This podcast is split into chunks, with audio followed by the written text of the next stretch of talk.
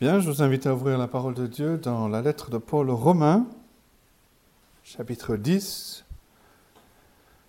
Et nous allons lire à partir du verset 14 jusqu'à la fin du chapitre. Romains chapitre 10. Au verset 13, l'apôtre Paul écrit, Car quiconque invoquera le nom du Seigneur sera sauvé. Et il continue au verset 14. Comment donc invoqueront-ils celui en qui ils n'ont pas cru? Et comment croiront-ils en celui dont ils n'ont pas entendu parler? Et comment en entendront-ils parler s'il n'y a personne qui prêche? Et comment y aura-t-il des prédicateurs s'ils ne sont pas envoyés Selon qu'il est écrit qu'ils sont beaux les pieds de ceux qui annoncent la paix de ceux qui annoncent de bonnes nouvelles. Mais tous n'ont pas obéi à la bonne nouvelle. Aussi Ésaïe dit-il, Seigneur, qui a cru à notre prédication? Ainsi la foi vient de ce qu'on entend, et ce qu'on entend vient de la parole de Christ. Mais je dis, n'ont-ils pas entendu? Au contraire, leur voix est allée par toute la terre et leur parole jusqu'aux extrémités du monde. Mais je dis, Israël ne l'a-t-il pas su? Moïse le premier dit, J'exciterai votre jalousie par ce qui n'est point une nation. Je provoquerai votre colère par une nation sans intelligence. Et Esaïe pousse la hardiesse jusqu'à dire, J'ai été trouvé par ceux qui ne me cherchaient pas je me suis manifesté à ceux qui ne me demandaient pas. Mais au sujet d'Israël, il dit, J'ai tendu mes mains tout le jour vers un peuple rebelle et contredisant. Et jusque-là, la parole de Dieu. On va remonter un peu dans le temps jusqu'au 6 janvier 1850 en Angleterre. Un jour où il neigeait beaucoup. Et un jeune homme, même un, adolescent qui se posait beaucoup de questions au sujet de sa condition spirituelle, se rend au culte, mais comme il euh, neigeait beaucoup, il euh, décide d'aller au lieu de culte le plus proche. Et il n'y avait pas plus de une quinzaine de personnes présentes, des personnes essentiellement âgées. Et celui qui devait prêcher n'était pas là. Et l'homme qui, est, monté à la chair, euh, était évident qu'il n'avait pas prêché ou ne savait pas prêcher. L'adolescent écrira plus tard que cet homme n'avait pratiquement rien à dire. Et il avait choisi un texte, Ésaïe 45, verset 22, Tournez-vous vers moi et vous serez sauvés vous tous qui êtes aux extrémités de la terre. L'adolescent plus tard se rappelle que cet homme euh, avait du mal à trouver quelque chose à dire au sujet de ce texte, mais il avait ce texte, donc il le lisait, il le relisait en faisant quelques commentaires. Vous devez vous tourner maintenant, n'attendez pas plus tard, vous devez vous tourner vers Christ. Et puis il lisait ou relisait le texte. Et puis, à un moment, cet homme s'est tourné vers euh, cet adolescent, il lui a dit, Jeune homme, tu as l'air triste. Tourne-toi maintenant vers Christ et tu seras sauvé. Et Dieu a utilisé ce sermon très pauvre pour euh, amener cet adolescent à la foi en Jésus-Christ. Et cet adolescent s'appelait Charles Spurgeon, qui plus tard sera appelé le prince des prédicateurs. Mais voilà, l'homme qui s'est tenu n'était pas un prédicateur connu. D'ailleurs, Spurgeon semble même ne pas connaître le nom de cet homme. Et ce n'est pas quelque chose d'inhabituel quand c'est l'œuvre de Dieu. Mais Spurgeon découvre ce jour-là un principe qui a dominé tout son ministère. C'est qu'au cœur de l'Évangile, il y a une invitation gratuite, une invitation qui est ouverte à tous de venir à Jésus-Christ par la foi. Il n'est pas nécessaire d'avoir un prédicateur capable ou euh, instruit, parce que ce n'est pas la capacité du prédicateur ou l'éloquence du prédicateur qui transforme le cœur humain. Et c'est ce que Paul vient de dire à ces chrétiens à Rome. Il vient de réfléchir au, fait que euh, les, les non-juifs entrent en grand nombre dans le royaume de Dieu, mais que ses compatriotes refusent d'entrer dans le royaume de Dieu. Et il souligne que euh, ce n'est pas à cause de la difficulté du message ou que le message de l'évangile n'est réservé que pour certaines personnes. Non, l'évangile est pour tous, l'invitation est lancée à tous. Quiconque invoquera le nom du Seigneur sera sauvé. Et c'est ce que Paul a dit depuis le début de sa lettre. Et on revient sans arrêt euh, en arrière quand on étudie cette lettre aux Romains pour voir comment Paul évolue dans son raisonnement. Mais qu'est-ce qu'il a dit en Romains chapitre 1, verset 16 Je n'ai point honte de l'évangile, c'est la puissance de Dieu pour le salut de quiconque croit. De quiconque croit, du juif premièrement, puis du grec. C'est vrai que Paul allait d'abord annoncer l'évangile aux, Juifs quand il arrivait dans une ville, mais il était toujours rejeté, donc il annonçait l'évangile aux non-Juifs, aux Grecs. L'évangile est la puissance de Dieu pour le salut de quiconque croit. La race ne fait pas de différence, la couleur de peau ne fait pas de différence, la langue ne fait pas de différence, l'âge ne fait pas de différence, l'intelligence ne fait pas de différence. Quiconque invoquera le nom du Seigneur sera sauvé. Et c'est exactement ce qui brise le cœur de l'apôtre Paul. Les païens commencent à accepter l'évangile. Partout où Paul est allé pour prêcher l'évangile, euh, il y a eu des païens, des non-juifs qui viennent à croire dans le Seigneur Jésus-Christ. Et le grand fardeau de son cœur, c'est que ses compatriotes dans la chair ne viennent pas à croire dans le Seigneur Jésus-Christ. Et on a vu cela dans le chapitre 9, et on verra qu'il arrivera à certaines conclusions au chapitre 11. Mais on voit combien c'est important pour Paul, combien cela pèse sur son cœur. C'est comme euh, si Paul sentait que l'évangile même euh, était en jeu le peuple à qui l'évangile a été donné, à qui la parole de Dieu a été donnée, ce peuple qui a été gardé jusqu'à l'accomplissement des promesses, jusqu'à la venue du Messie qui est lui-même juif selon la chair. Ce peuple refuse de croire. Alors qu'est-ce qui s'est passé? Et on a vu que Paul a soulevé cette question et répondu à cette question au chapitre 9. Mais Paul veut retourner toutes les pierres pour être absolument au clair au sujet de ce qui a mal tourné. Et on pensait que Paul avait terminé, mais voilà qu'il revient sur cette question dans les versets que nous voulons voir euh, ce matin. Quiconque invoquera le nom du Seigneur sera sauvé. Alors, qu'est-ce qui a mal tourné pour ses compatriotes? Et dans ce passage, il y a essentiellement euh, deux grands points. D'abord les versets 14 à 17, où, qui sont une explication de comment l'évangile vient à une personne, et ensuite les versets 18 à 21, où Paul sonde cela avec des questions importantes. Donc le premier grand point, comment l'évangile vient à une personne afin que cette personne invoque le nom du Seigneur euh, Jésus. Et c'est assez logique dans le raisonnement de l'apôtre Paul.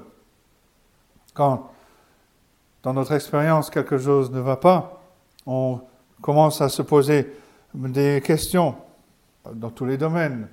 Quand c'est dans le domaine médical, on va voir le médecin, c'est le médecin qui pose des questions.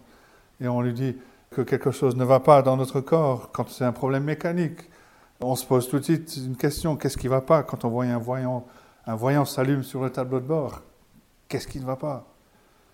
Euh, le mécanicien va examiner toutes les causes possibles. Parfois, il va même remonter jusqu'au problème de la conception de la voiture. Rappelez-vous, par exemple, il y a 20 ans, euh, le constructeur Mercedes, un constructeur quand même avec une certaine renommée de qualité a stoppé la production de sa classe A seulement quelques, quelques jours après sa commercialisation, parce que la voiture s'est retournée lors d'un test. Mais voilà, le mécanicien ou le médecin ou n'importe veut être au clair quant à la raison de ce qui ne va pas, ce qui se passe, ce qui s'est mal, mal, passé. Et c'est exactement ce que Pape Paul fait euh, ici. Est-ce que quelque chose, c'est la question qu'il pose, est-ce que quelque chose a mal tourné dans la façon dont Dieu a amené l'évangile au peuple juif?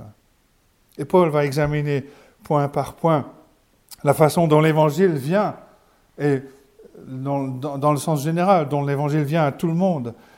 Et il le fait avec une série de questions, à partir du verset 14. Comment donc invoqueront-ils celui en qui ils n'ont pas cru? Comment croiront-ils en celui dont ils n'ont pas entendu parler? Comment en entendront-ils parler s'il n'y a personne qui prêche? Comment y aura-t-il des prédicateurs s'ils ne sont pas envoyés? Et où se trouve la faille qui fait qu'Israël ne croit pas dans le Seigneur Jésus-Christ? Voilà la question euh, de Paul. Et elle est importante pour nous parce qu'elle nous apporte beaucoup d'informations. Paul nous décrit ici le principe de euh, comment l'évangile, la façon dont l'évangile vient à toute personne. Et il se demande si cette chaîne s'est cassée euh, en ce qui concerne certaines personnes. Comment est-ce que l'évangile vient? On sait d'abord que l'évangile euh, est l'évangile de Dieu. Et qu'ensuite Dieu envoie des messagers pour prêcher cet évangile. Quand il prêche, on entend. Quand on entend cet évangile, on vient croire dans cet évangile. Quand on vient croire dans cet évangile, on vient à notre, on voit notre besoin de Christ comme notre sauveur. Nous voyons que le Seigneur Jésus-Christ est un sauveur qui est pleinement suffisant. Et alors, nous invoquons le Seigneur et nous entrons dans cette nouvelle relation avec lui, une relation que Paul appelle la justification. Nous sommes en paix et nous entrons dans cette paix avec Dieu. Et les différents maillons de la chaîne sont merveilleusement liés euh, entre eux. Et Paul donc pose la question, est-ce qu'il y a un maillon faible dans cette chaîne? Quand l'évangile est annoncé à mes compatriotes Et la réponse est claire, non. Il n'y a pas de maillon faible dans la chaîne.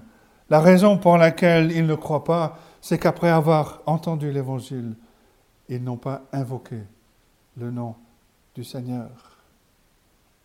Et il y a plusieurs choses donc à noter. La première, c'est que Paul décrit ici donc la façon ordinaire par laquelle Dieu amène l'Évangile. En clair, Paul nous dit ici, si des personnes doivent être sauvées, il est indispensable qu'elles entendent, qu'elles entendent l'Évangile. Il est indispensable qu'elles entendent l'Évangile. Si les personnes n'entendent pas l'Évangile, nous n'avons aucune raison de croire qu'il y a un autre moyen pour qu'elles soient sauvées. La foi vient de ce qu'on entend et ce qu'on entend vient de la parole de Christ. Alors il est vrai que dans l'histoire, dans les confessions de foi, je pense à la confession de Westminster ou la confession de foi de 1689, les auteurs ont rajouté un paragraphe, et là je vais citer celle de 1689, qui dit Les enfants élus mourant en bas âge sont régénérés et sauvés par le Christ qui œuvre quand, où et comme il lui plaît, par le moyen de l'Esprit. Il en est de même de tous les élus qui sont extérieurement incapables d'être appelés par le ministère de la parole. Alors quand il parle d'extérieurement incapables, il ne parle pas de ceux qui sont, d'un point de vue géographique, qui ne peuvent pas entendre l'Évangile. Non, il parle de ceux qui ne peuvent pas entendre pour des raisons médicales.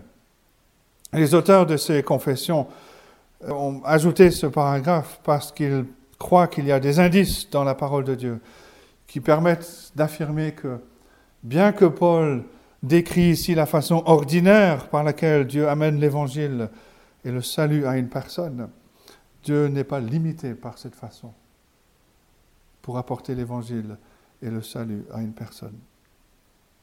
Mais en dehors de ces deux cas, un enfant en bas âge et une personne incapable pour des raisons d'entendre pour des raisons médicales, Paul est clair, il n'y a aucun espoir, aucune raison pour nous de croire qu'une personne qui n'entend jamais l'évangile sera sauvée.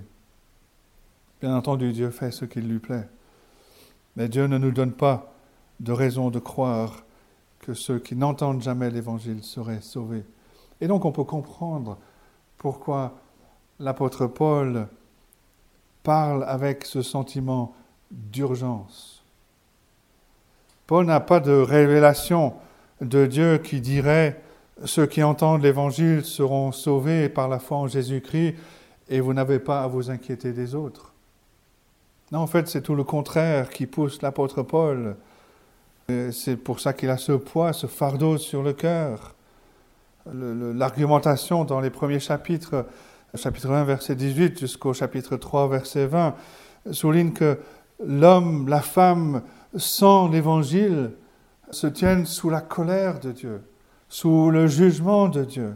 Sans l'Évangile, nous n'avons aucune raison de croire ou d'espérer que l'homme serait sauvé.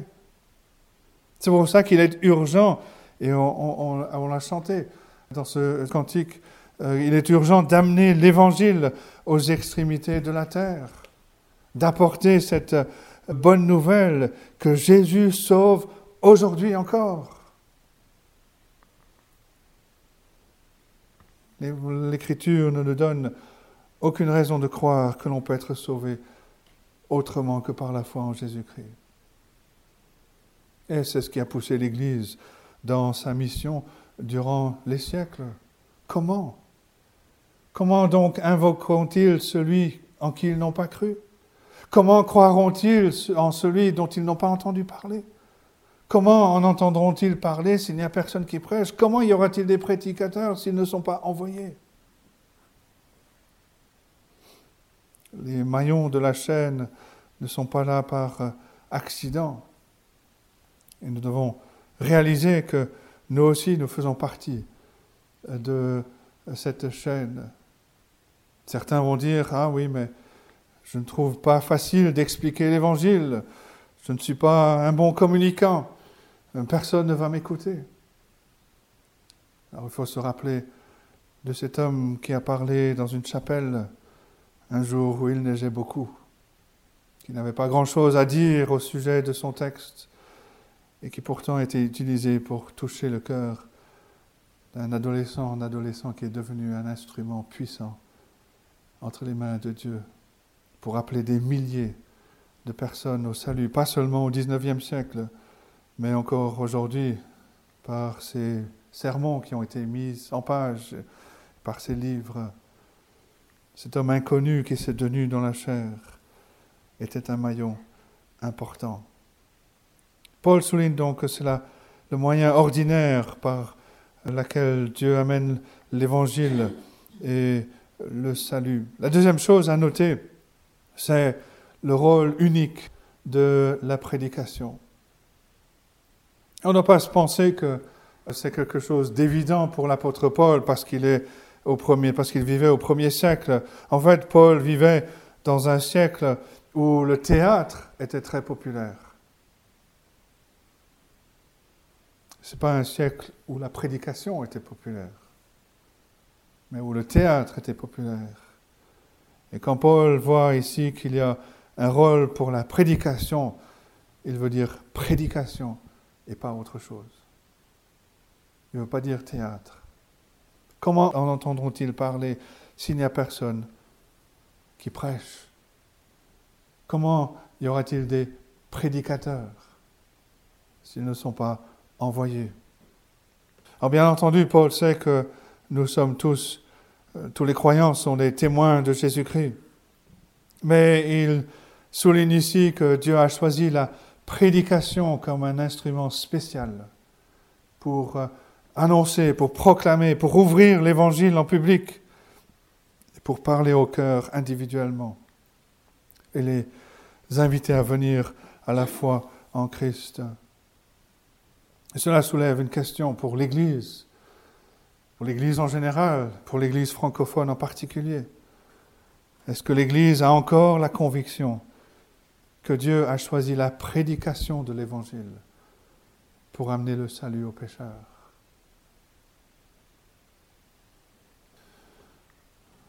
Pour revenir à Spurgeon, on peut raconter d'autres histoires, il y en a beaucoup. Euh, il a écrit beaucoup de livres, euh, il lisait lui-même des livres difficiles, il en lisait cinq, cinq livres difficiles dans la semaine.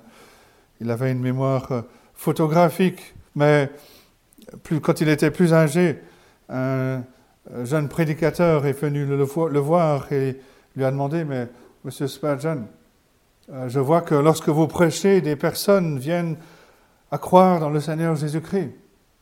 Mais lorsque je prêche, personne ne vient à la foi en Christ. Et Spurgeon, qui était très perspicace, lui répond, mais jeune homme, lorsque vous prêchez, vous ne vous attendez pas à la conversion de gens. C'est la raison pour laquelle vous ne voyez pas de conversion. Et si on veut citer un autre auteur, euh, Robert Murray McShane, il écrit Ce ne sont pas les paroles de sagesse humaine, mais les paroles de foi que Dieu transforme en flèche. Et cela s'applique à la prédication, cela s'applique aussi à notre témoignage personnel. Est-ce que nous regardons au Seigneur pour qu'il utilise sa parole quand nous parlons Est-ce que nous croyons que Dieu peut le faire, peut toucher les cœurs quand nous parlons de l'Évangile? Paul souligne ici donc que ces maillons de la chaîne sont la façon ordinaire dont que Dieu utilise pour amener euh, l'Évangile, pour amener euh, le salut à une personne. Il précise qu'il y a une place spéciale pour la prédication. La troisième chose à noter, euh, c'est que Paul implique qu'il y a quelque chose de spécial, d'unique, qui se passe quand quelqu'un vient à la foi en Jésus-Christ. Alors tous les interprètes ne partagent pas cette euh, interprétation et cela concerne le verset 14.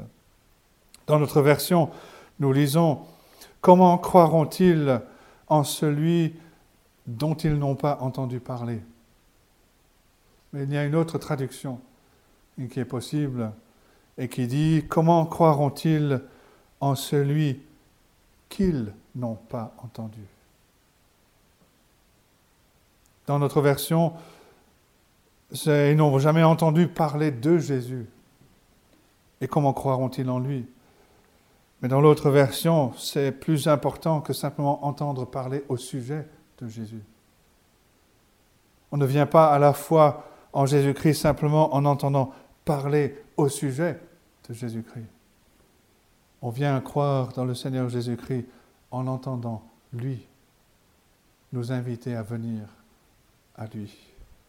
Et c'est dans ce sens qu'il faut comprendre l'apôtre Paul. Comment croiront-ils en celui qu'ils n'ont pas entendu Certaines personnes se souviennent de leur conversion, de ce passage entre la vie avant d'être chrétien et la nouvelle vie en tant que chrétien. Et il y a une chose en particulier qui se passe, c'est qu'on a commencé à entendre une nouvelle voix. On a peut-être grandi en allant au culte, en entendant des euh, messages, des sermons, mais ils ne touchaient pas.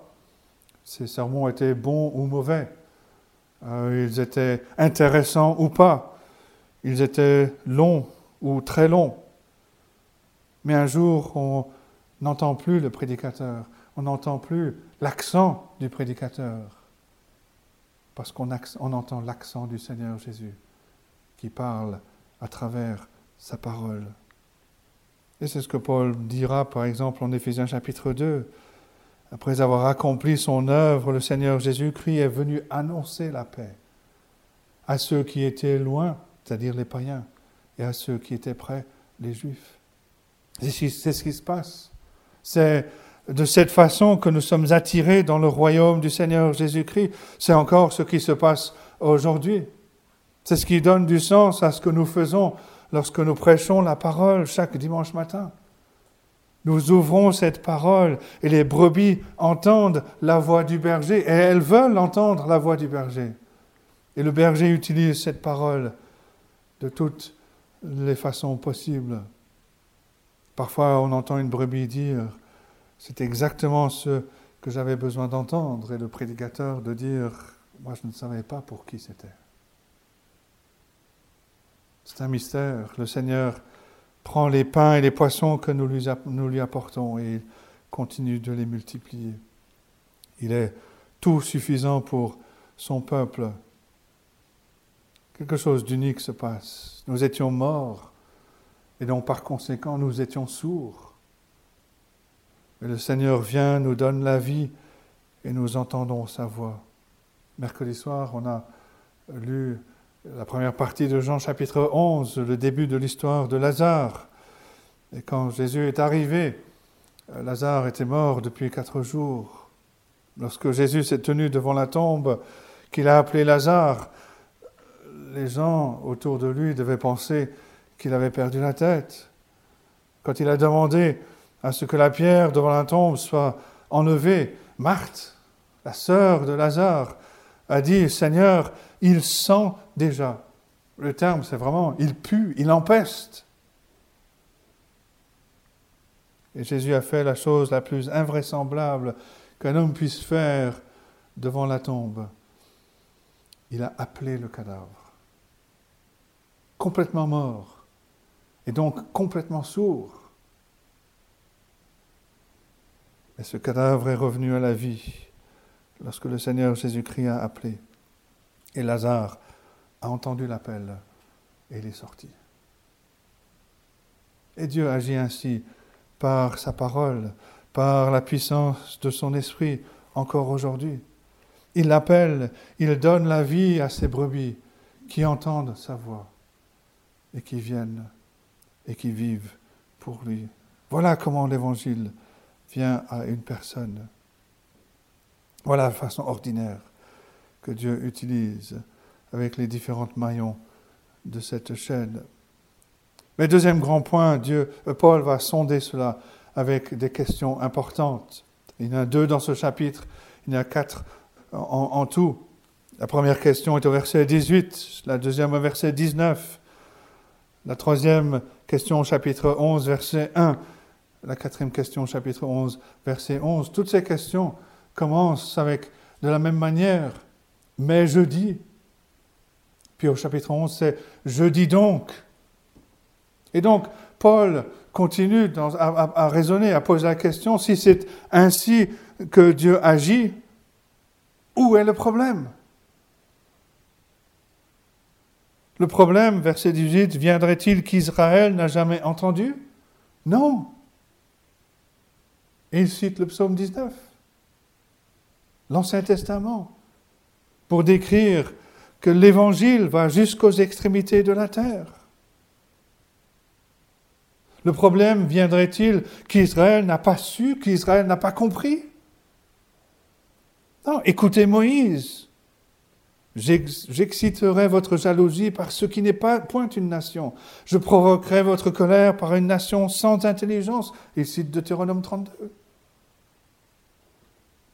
Et Ésaïe de rajouter, Ésaïe 65, J'ai été trouvé par ceux qui ne me cherchaient pas.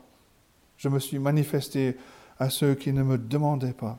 Paul rappelle, il souligne à ses compatriotes que les Écritures de l'Ancien Testament ont annoncé, prophétisé ce qui se passe maintenant alors que l'Évangile est annoncé. Qu'ils sont beaux les pieds de ceux qui annoncent la paix, de ceux qui annoncent de bonnes nouvelles. Ésaïe 52, verset 7. C'est l'Ancien Testament. Encore une fois, Paul s'appuie sur les Écritures de l'Ancien Testament. C'est l'Ancien Testament qui annonce ces réalités. Malheureusement, ses compatriotes ne voient pas l'accomplissement des Écritures que Dieu leur a donné. Et il cite encore une fois l'Ancien Testament, Ésaïe 65, verset 2, J'ai tendu mes mains tout le jour vers un peuple rebelle et contredisant. Un peuple qui ne veut pas venir à l'obéissance de la foi. Un peuple qui résiste au Sauveur crucifié et à la voie du salut que Dieu a pourvu en Jésus-Christ. Mais tout était là, dans l'Ancien Testament. Tout était devant eux, dans l'Ancien Testament que Dieu leur a donné. Le problème ne vient pas des Écritures. Le problème vient de leur cœur. Comme quelqu'un dit, le cœur du problème, c'était le problème de leur cœur. Et la question se pose pour nous. Tous les maillons de la chaîne sont en place. Dieu a envoyé l'Évangile. Dieu a envoyé des messagers avec l'Évangile, que ce soit un prédicateur ou un ami ou un parent qui nous a annoncé l'Évangile.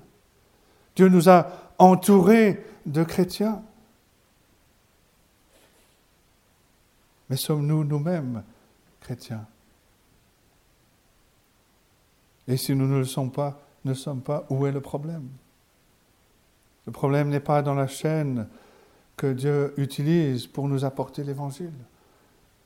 Le problème, il est dans notre cœur qui résiste encore à son appel, avec toutes sortes d'excuses. Ah, mais j'ai jamais fait cela.